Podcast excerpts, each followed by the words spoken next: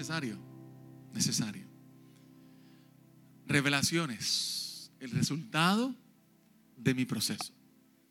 Yo creo que hemos sido testigos fiel de que el proceso de mi vida trae una mayor revelación de quién es Dios.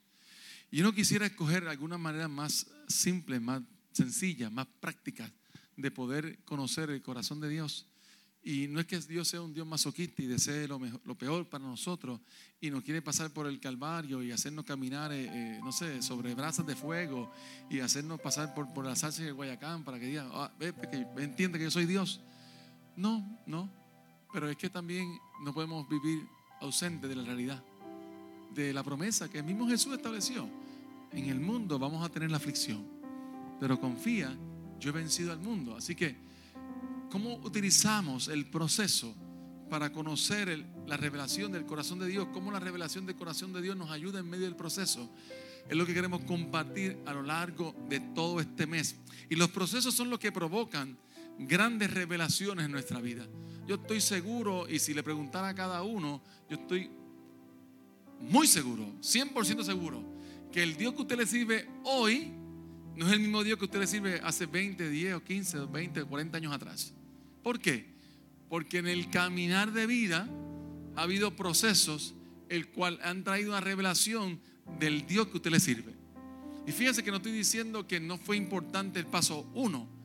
Y es que el, por el paso uno nos insertó en una dinámica de lo sobrenatural, de conocer a un Dios divino. Y en medio de esa dinámica de lo sobrenatural, los procesos que venían acompañados con ese acercarme a Dios que son los mismos procesos que estaban tal vez aún peores en la ausencia de Dios. Yo tengo ahora una herramienta, una revelación. He podido obtener un mecanismo para ayudarme en ese proceso en particular.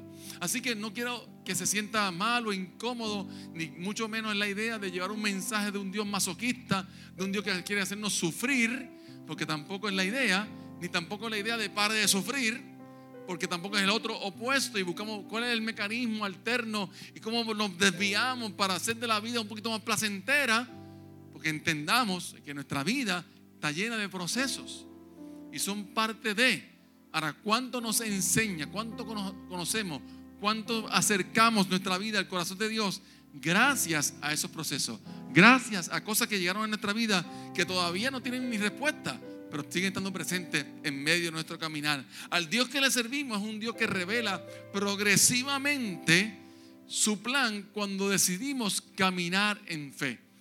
Yo quiero que usted se pregunte, o si no se ha preguntado alguna vez, o le ha orado alguna vez a Dios, yo lo he hecho también, hasta que uno va modificando, ¿verdad? Porque la ignorancia que atrevida, ¿verdad? Y no sé si usted ha orado alguna vez a Dios, Señor, muéstrame tus planes. ¿Alguien ha orado así alguna vez? Yo he orado así muchas veces. Señor, revélame qué es lo que tienes conmigo en los próximos 10 años.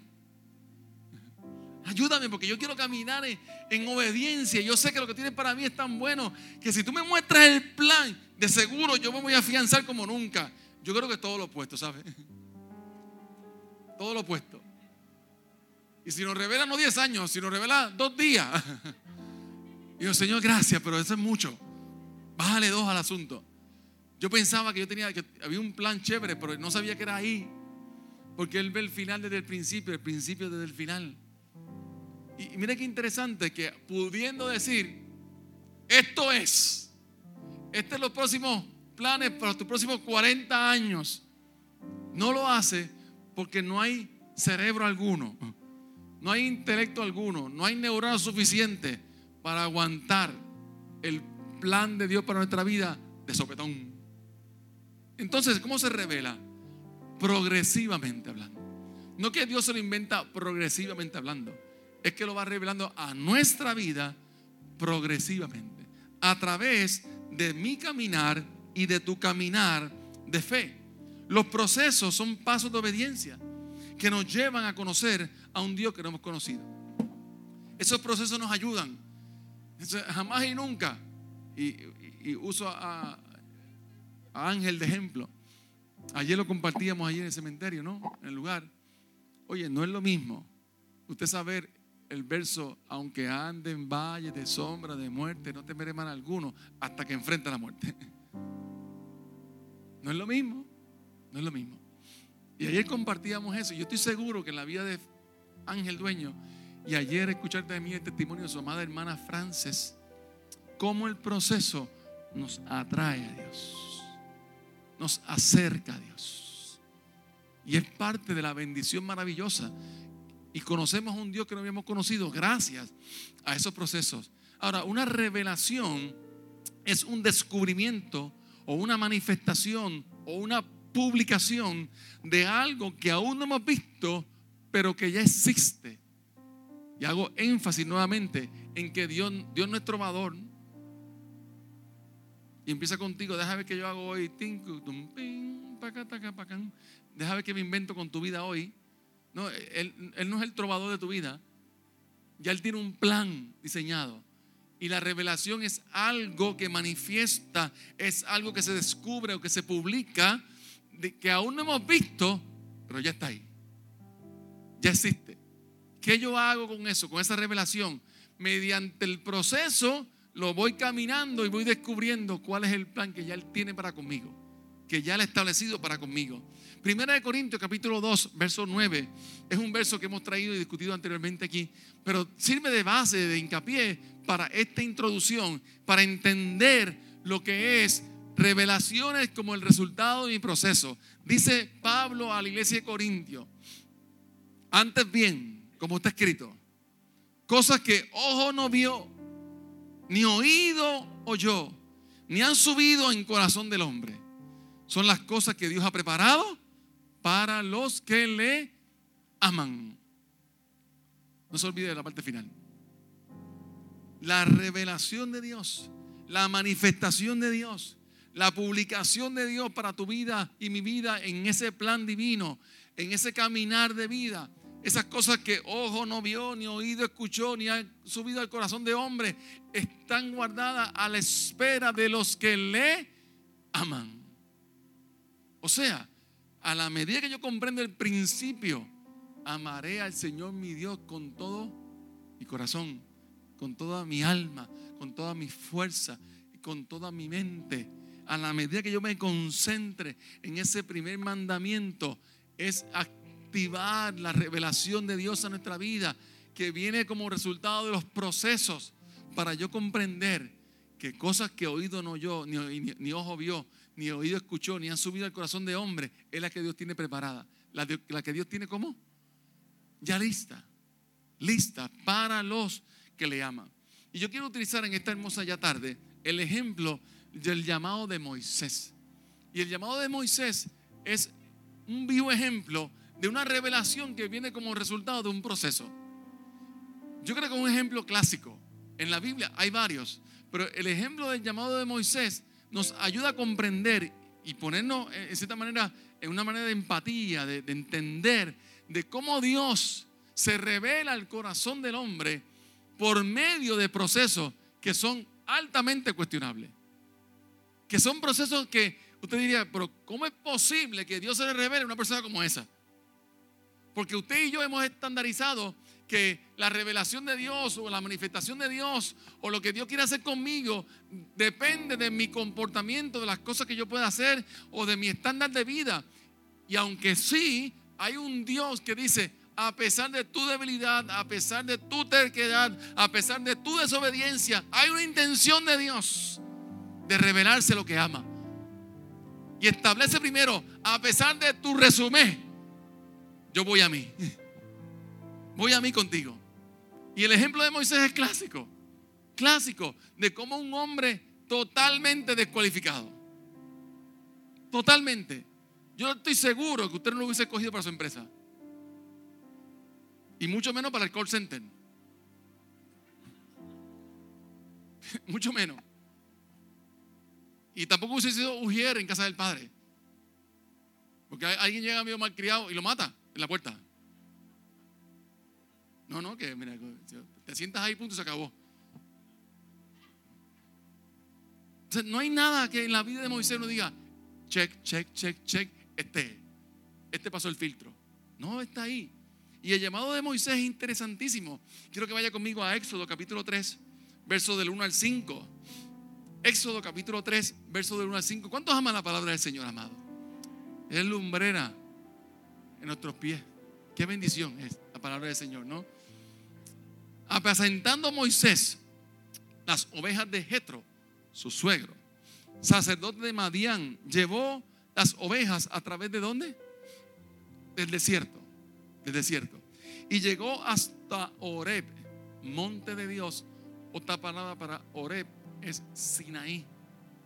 Oreb, Sinaí, es el monte de Dios. Y se le apareció el ángel de Jehová en una llama de fuego, en medio de una zarza. Y él miró y vio que la zarza ardía en fuego. ¿Eso le impresionó?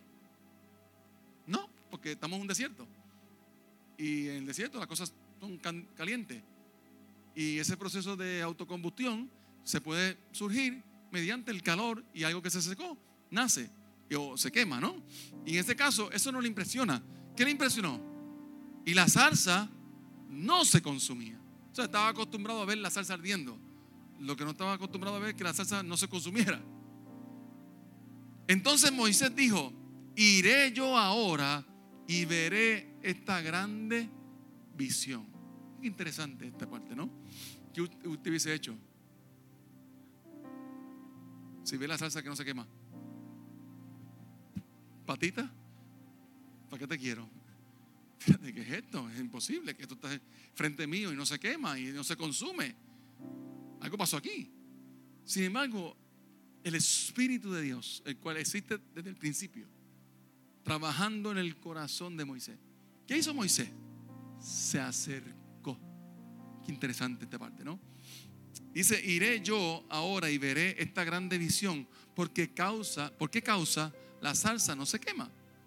Y viendo Jehová que él iba a ver, ¿cuál es el ave que más abunda? Ahí nació. Ahí nació. Viendo Jehová que él iba a ver, lo llamó Dios en medio de la zarza y dijo, Moisés, Moisés. Yo estoy seguro que tal vez usted no hubiese corrido con la cesa quemándose y no se consumía, pero que escuche. que escuche, Tomás, Tomás. Si no hubiera corrido antes, ahora sí. Ahora sí. Porque espérate, ¿qué es esto? Número uno, no se consume. Número dos, habla. Habla. Y me llama por mi nombre. ¿Qué usted hubiese hecho? Moisés, Moisés. Y lo que viene ahora en la psicología no cabe, ¿sabe? No cabe. Y él le respondió. ¿A quién le respondió? A la salsa. Números de teléfono, cita, consejería. Esto es un paciente esquizofrénico de cabeza. Moisés, Moisés. Y él le respondió, heme aquí. Y dijo, no te acerques, parte importante, quita tu calzado de tus pies, porque el lugar que tú estás, tierra santa, es. Y dijo, yo soy el Dios de tu padre. Wow. Dios de Abraham, Dios de Isaac, Dios de Jacob. Entonces, ¿qué hizo Moisés? Cubrió su rostro porque tuvo miedo de mirar a Dios. El llamamiento de Moisés es interesante porque es el proceso que lo llevó a una gran revelación. ¿Qué Dios le está hablando a Moisés? ¿O, a, qué, ¿A qué tipo de persona Dios le está hablando? ¿Quién era Moisés en ese momento? ¿Cuál era el comportamiento de Moisés? ¿Pastor de ovejas? No. Eso es lo que estaba haciendo como resultado de huir de Egipto por asesino. Y estaba huyendo, llevaba 40 años en el desierto de Madián y estaba diciendo, esto no es lo mío, me están buscando. American Most Wanted, estaba allí publicado, dice, yo no, si me cogen me pican. yo salí de un lugar en el cual no debo regresar, número uno, porque me confrontaron con mi identidad. No soy lo que todo el mundo dice que yo soy. Y como resultado de esa identidad comienza a defender a sus pueblanos, hermanos, hebreos, mata a un egipcio y ¿qué hace? Huye. Y ese pedigrí de asesino es el que Dios llama a esa persona. El cual el proceso del pastorado de ovejas lo estaba transformando, lo estaba cambiando. Pero fueron 40 años. El término 40 años, bíblicamente hablando, no siempre es en lo literal, sino es muchos años. Muchos años. 40 años, 400 años, 40 días. Implica mucho tiempo. Así que vamos a poner que fueron 40 años. Como quiera, sigue siendo mucho tiempo. Pero tal vez fueron más. Y este ejemplo es importante porque Dios llama a una persona descualificada por completo. Pero lo llama para llevarle una gran revelación a pesar de su condición. Fíjate que el llamamiento de Dios no fue, pide perdón. Yo sé lo que hiciste. Eso lo hubiésemos hecho tú y yo. Si alguien nos debe algo, alguien nos dice algo, el proceso de la reconciliación comienza con la acusación. Y comenzamos a decir, ¿te acuerdas, verdad? No te olvides que tuviste esto y esto y esto y esto y esto. Sin embargo, Dios conociendo el corazón de Moisés, lo llama por su nombre. Wow. Por su nombre. Le dijo, asesino, asesino. No dijo Moisés, Moisés. Lo llama por su nombre. Y en medio de ese proceso le trae una gran revelación del inicio de su llamado. De lo que fue consagrado y separado. Pero si hay algo que es sobrenatural, no solamente es la forma en que Dios llamó a Moisés, lo llama desde una zarza ardiendo que no se consumía. La zarza habla, lo llama por su nombre, que sabemos que no es la zarza, es Dios mismo. Le llama por su nombre dos veces y le comienza a decir, primero quita el calzado de tus pies, porque el lugar que estás pisando, ¿qué es?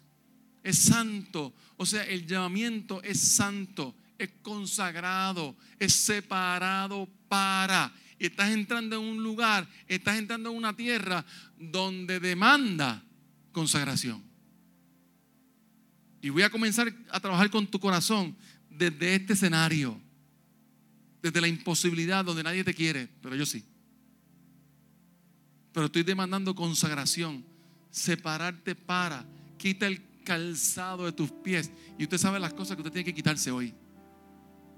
Usted las sabe, para demandar o llevarnos a una mayor consagración.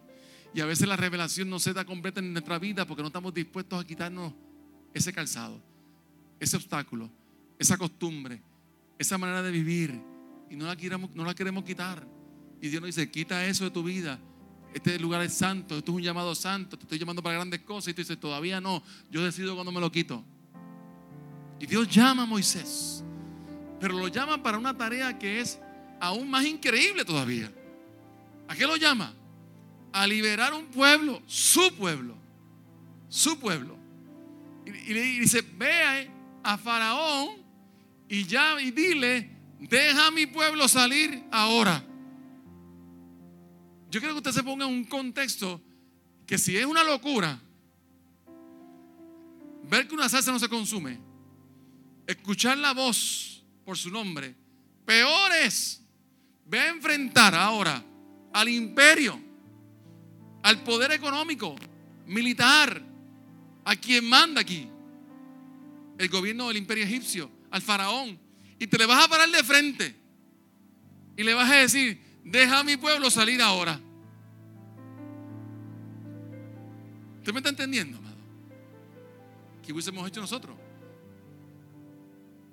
no, no está retando cualquier cosa, está retando al poderío del momento. Y estás diciéndole, deja salir lo que mueve la economía en este imperio, que es la esclavitud. Por la esclavitud todo funciona. Porque no, o sea, no piensa que la pirámide la construyeron los egipcios. O sea, no piensa que el morro fueron los boricuas. O eh, ahí hay sangre en esa muralla. Ahí hay precio.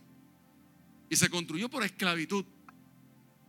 Entonces ve a decirle al faraón que el motor económico laboral del imperio lo deje salir El que mueve todo esto, quien sirve la comida, quien recoge la basura, quien pasa el trimmer, que esa gente que está ahí, déjala salir.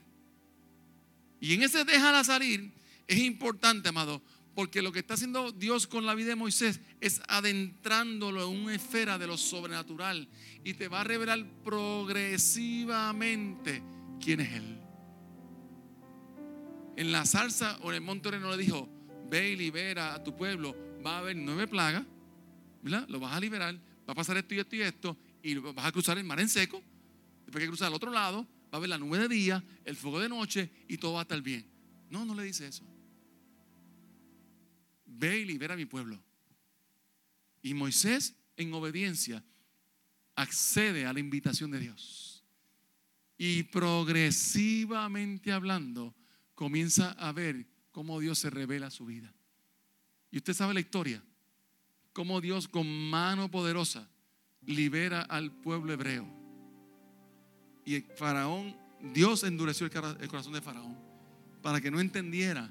Y fue la última plaga, todo primogénito murió y liberó al pueblo. Y usted conoce la historia, cómo cruzó el pueblo. El mar rojo lo cruzó en seco, pasaron al otro lado y vimos que durante 40 años esa ropa no se consumía, era el maná de Dios, era el cuidado de Dios, era agua de la peña, nube de día, fuego de noche.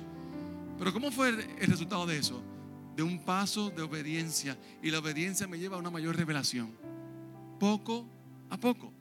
Y yo quiero que usted se apodere de eso, porque a la medida que entendemos el proceso del llamamiento de Moisés, podemos aplicarlo en nuestra vida ahora y decir, a pesar de mi resumen, Dios me está llamando por mi nombre. Dios me está llamando por mi nombre. Y Dios no me pide un certificado de buena conducta antes. Y cuando sea libre de tal cosa, hablamos. Él nos llama por su nombre, por tu nombre y por mi nombre. Y yo quiero compartirte tres resultados del proceso que va a traer la revelación a tu vida. Tres resultados. El, resultado de tu proceso va a traer una mayor revelación. Vas a conocer y vamos a conocer a un Dios no conocido. Hemos establecido esta temporada de agosto para acá, literalmente una nueva temporada. Y lo comenzamos con la primera noche de impartición, el primer miércoles de Oasis en agosto. Y fue un tiempo maravilloso un tiempo de nueva temporada y la nueva temporada va a demandar un paso de obediencia y la obediencia va a traer una mayor revelación progresiva, poco a poco. Número uno, el resultado de tu proceso te revelará que el Dios que te llama es más grande que tus debilidades. ¿Te puedes decir amén a eso, amado? El Dios que me llamó a mí es mucho más grande que mis debilidades. Mucho más grande. Y qué bueno que yo estaba descualificado para el llamado. Cualificado tal vez para otras cosas, pero descualificado para el llamado. Y Dios dijo, a pesar de tu condición, quien te llame es más grande que tus debilidades. Y quiero que usted se apodere de este principio hoy, amada iglesia. Porque si usted cortó la cinta y va a emprender, es porque cree que el Dios que le llamó a emprender es mucho más grande que tus debilidades. Mucho más grande. ¿Y va a haber corrección en el caminar? Sí, va a haber corrección. ¿Y va a haber ajustes en medio del caminar? Claro que sí, porque acercarme a Dios me ha hecho bien. Pero no es la condición mía, es la de Dios. Y Dios dice, a pesar de tu condición, a pesar de tu proceso, yo soy más grande que tus debilidades. Número dos, el resultado de tu proceso te llevará a entender que el Dios que te llama demanda una consagración total. Lo establecía en un principio. Fíjese la orden que Dios le dio a Moisés. ¿Cuál fue la orden cuando Moisés se acercó a la salsa? Quita. Quita el calzado de tus pies. Porque el lugar que estás pisando es santo. Esta mañana compartíamos en la clase de familia saludable que muchas veces queremos la oferta, pero no queremos pagar el precio de la demanda. Y es un mamey querer la oferta. pero es más difícil pagar el precio de la demanda. Y cuando yo me acerco a Dios, quien se acerca a Dios se consagra, se santifica. Nosotros creemos en la teología sistemática de la santificación progresiva, en ese caminar de vida, en ese momento de nuestro caminar con Cristo, en nuestra vida cristiana, en el día a día, en ese acercarme, vamos siendo transformados poco a poco. En esa santificación que va en progreso. ¿Cuándo termina? Cuando estemos en la morada celestial. Pero la, la, revelación o el resultado de tu proceso va a revelar que demanda una consagración total. Y usted sabe lo que tiene que quitarse. Yo sé lo que tengo que quitarme. Y también sé lo que me he quitado. Y todavía yo entiendo que hay algunas cosas que estoy yo con doble nudo en el zapato, peleando con Dios. Porque yo tengo que quitarme esto? Si otros tienen cuatro nudos, yo tengo dos nada más. ¿Por qué? Si aquel falla más que yo. Te brega tú primero con él y brega conmigo. Y, y son batallas internas que uno tiene en la vida pastoral. Pero el llamado te dice, quita el calzado de tus pies. Quita toda impureza. Quita todo lo que no conviene. Mire, comenzando con qué? La lengua. Es una llama de fuego que puede encender todo un bosque. Vamos a quitar toda palabra eh, ociosa, toda palabra vulgar, toda palabra de celo, de contienda, de ira, de envidia. Vamos a comenzar a dominar nuestra lengua. Y vamos a quitarnos ese pensamiento de que lo que. Ah, yo, yo, hablo sin filtro, pues póngase el filtro. ¿Me entiende? Que hay que decir las cosas como son. Sí, pero no ofenda. Porque nadie tiene licencia para ofender a nadie. Porque el mismo Dios, pudiendo haber ofendido, nos llama hijo como quiera. Y pudiendo habernos pelado como guineo, nos trata con amor. Así que en, ese proceso de la, de la, consagración, quita el calzado de tus pies. Usted sabe cómo se llama el zapato que tiene que quitarse. Usted lo sabe, yo sé los míos también. Tercero y último, el resultado de tu proceso te revelará que el Dios que te llama dejará una marca imborrable en tu corazón y en tus próximas generaciones. Yo quiero que lo puedas comprender porque esta mañana hablábamos que en casa del Padre no hay forma alguna que ningún mensaje se conecte con el tema de la familia. Porque ese es nuestro ADN. Número uno, familia saludable. ¿Por qué digo esto, amado? Porque cuando Dios te llamó, puso una marca imborrable. Una marca. Y Pablo nos enseña a través del libro romano que el don de Dios, el llamado de Dios es irrevocable. Usted puede pelear con Dios toda la vida. Eso es una buena opción que tiene, o una opción que tiene. Suelte con eso.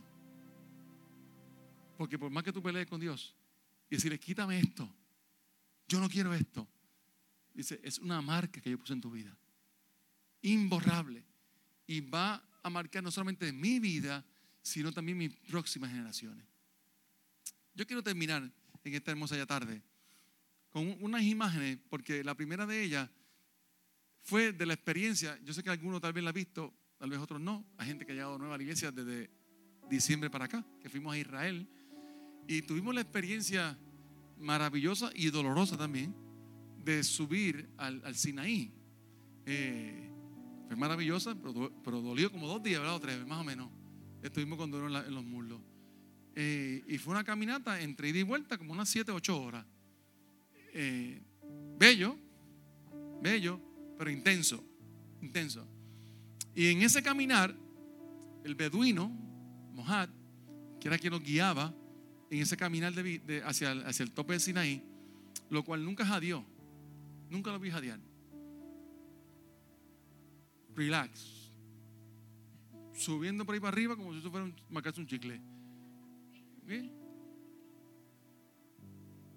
Y él nos llevó casi a la punta arriba nos detuvo a un lugar y nos enseñó una piedra. Una piedra. Y dice, mire esa piedra. Ajá cuando la mostró, ya que la ve en pantalla por ahí. Una piedra interesante porque tiene la marca del llamado. Único lugar en el mundo donde las piedras que usted corta en, Sinaí tienen dibujada una salsa. Y le decía, usted coge la piedra que usted quiera, esa está ya picadita. Coge cualquier piedra de este monte, le da contra el piso, le busca un martillo, la parte por la mitad y te vas a encontrar una salsa dibujada. El artesano Dios dibujó en cada piedra del Sinaí. Este día yo marqué tu vida, Moisés. Y esa marca es imborrable. Imborrable. Y a mí me impresionó eso porque dice, ah, sí, sí, eres tú con tu invento, parece una salsa. No, es una salsa. Y es un dibujo como si fuera a, mano de artesano. ¿Cómo es posible que la única montaña en el mundo de desierto esté grabada en una piedra lo que Dios marcó ese día allí? Y así también que tu llamado. Así también lo que Dios puso en tu corazón. Por más que le deja la piedra contra el piso tratando de buscar que se hace canto el llamado, si lo vuelve y lo une, sigue estando el llamado ahí. Y por más que intente decir, Señor, quita esto, déjame borrar esto, déjame pintarlo, vas a cortar la otra que va a tener el mismo dibujo igual. Y va a estar ahí todo el tiempo persiguiéndote, porque Dios te ama. Y puso una marca en tu corazón. Pero también porque digo que es importante hacia nuestra próxima generación. Eh, hay un videito por ahí. Eh, perdone mi, mi, mi, forma de hablar, ¿verdad? Pero cuando usted sube de arriba va a entender. Intenso la caminata. Pero estamos llegando casi ya al tope de la montaña. Ese es el último tramo de camino al Sinaí. Estamos en la última. 756 escalones creo que son. Luego de más de tres horas. Nos dijo el beduino. De caminar con sus Luego de estar como tres horas caminando. Esa es, la parte final. Es intenso, pero es bello. Es intenso, pero es bello. La vista. Mire qué espectacular. Es el lugar del tope del monte Sinaí donde Dios invitó a Moisés a un encuentro cara a cara. Wow.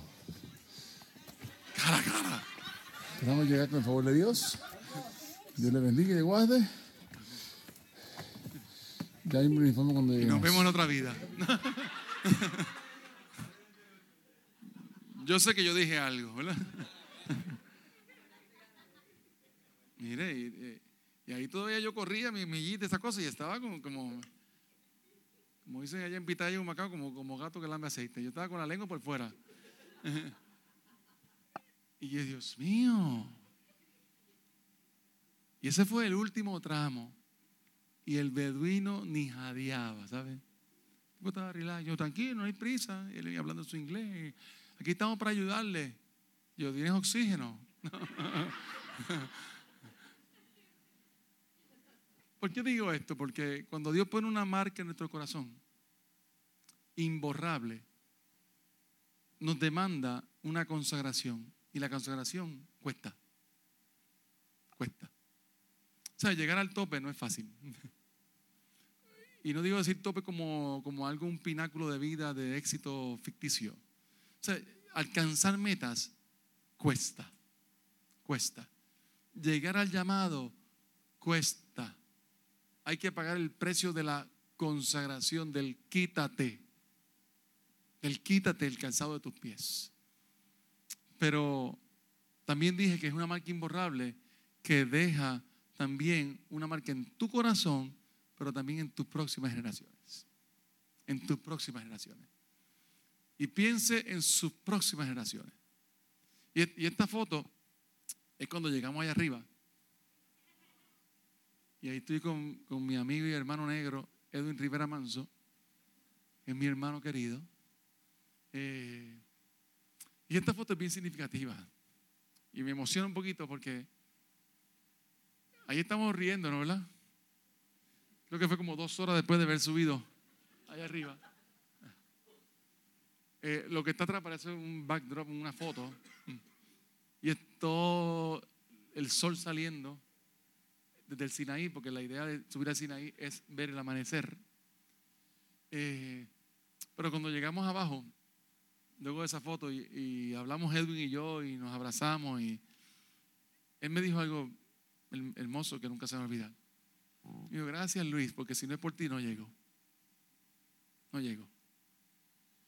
Hay gente de diferentes edades también. Y hubo compañeras del viaje que poquito se quitan. Poquito me quito yo también.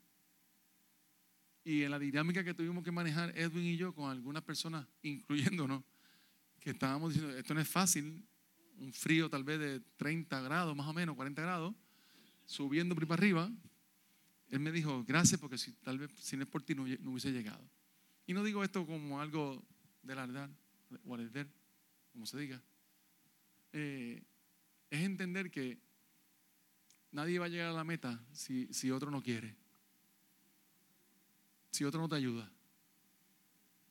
Y en ese llamado de Moisés, cuando Moisés puso todas las excusas que puso, mientras adoración se prepara, excusas que él mismo puso. Dios nunca dijo, pues está bien, te entiendo, es verdad, déjame buscar a otro. No. ¿Qué hizo Dios? Trajo gente para reforzar su llamado. Dice, apoya tu debilidad en la fortaleza de otro. Pero de que eres llamado, eres llamado. De que puse la marca en tu corazón, puse la marca en tu corazón. De que eres tú el que va a libertar el pueblo, eres tú el que va a libertar el pueblo. Y cuando te sientas cansado, vas a tener un Aarón y un Ur a tu lado que va a levantar tus manos. Y cuando sientas que no puedas, vas a tener una familia que te va a ayudar en el proceso.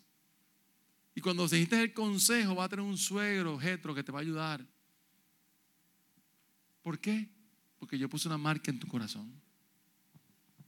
Cuando usted abre el corazón suyo y mi corazón, dice llamado de Dios llamado de Dios, imborrable, pero también trasciende a nuestra próxima generación. Ese día oramos Edwin y yo allí, en ese monte, ese pináculo, ese tope, viendo esa hermosura de paisaje. Y le dimos gracias a Dios por el regalo de la amistad. Yo no sabía que tiempo después, si no me equivoco, eh, fue la pérdida de su mamá.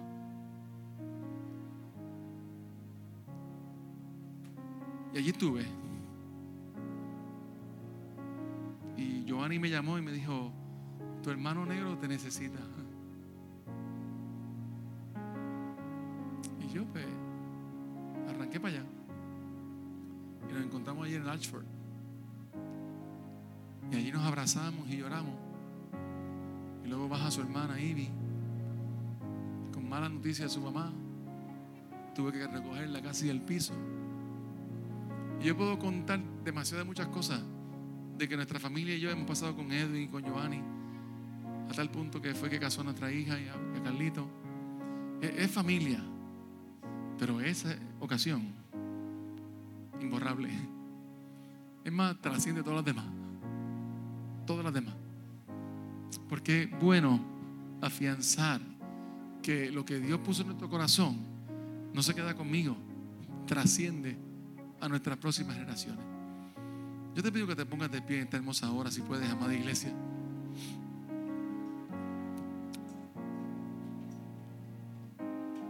Y de seguro nuestra vida es como Moisés, ¿verdad?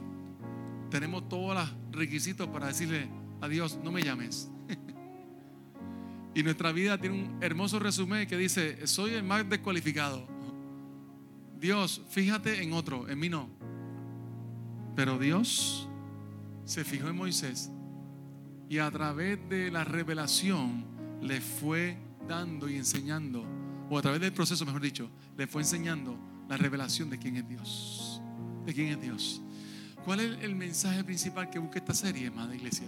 Entender que en tu proceso y en mi proceso vamos a conocer a un Dios que no hemos conocido, una revelación de un Dios antes no conocido. Y que no importa cómo se llame el proceso, Lo importante es que vas a conocer a un Dios, vas a experimentar a un Dios de lo sobrenatural, el cual nunca hemos experimentado. Si Dios no llama a Moisés de allí, lo invita al monte, al monte Oreb, al Sinaí, al monte de Dios. Dios mismo dijo, sube acá, sube al monte, yo quiero tener un encuentro contigo. Yo imagino a Moisés diciendo, yo, el asesino, ¿cómo es posible? Lo que me espera es fuerte. Moisés, Moisés. Y ese Dios te llama por tu nombre hoy. Te llama por tu nombre hoy. Así que en esta hora, no importa cómo haya llegado hoy, la identidad tuya ante Dios no cambia, se llama igual, hijo. Y ese hijo quiere tener un encuentro, ese padre quiere tener un encuentro con su hijo. Y si usted está aquí hoy y necesita salvación, reconciliación, el altar está abierto para ti. Hay una invitación al monte de Dios. Hay una invitación a, a, ese, a ese Sinaí, a ese encuentro. ¿Quién está allí? Dios y tú, nadie más. Nadie, más. Pero usted diría, Señor, pero mira mi resumen. Y yo cito las palabras de Jesús diciéndote, ¿dónde están los que te acusan? ¿Dónde están? ¿Dónde están los que están peor que tú? Así que acepte el llamado, sea para salvación o reconciliación, el altar está abierto para ti. Mientras adoramos al Señor, también quiero hacer un segundo llamado. Y es entender, amada iglesia, que lo que estás atravesando hoy, no importa cómo se llame, Dios ha puesto una marca en tu corazón. Una marca en tu corazón. Y está escrito, llamado de Dios, propósito de Dios, está marcado en tu vida, imborrable, imborrable. Y en medio de esa dinámica queremos orar para enfatizar y eh, poder reafirmar el llamado de Dios para ti. Mientras adoramos al Señor, abrimos el altar y cantamos al Señor. Aleluya.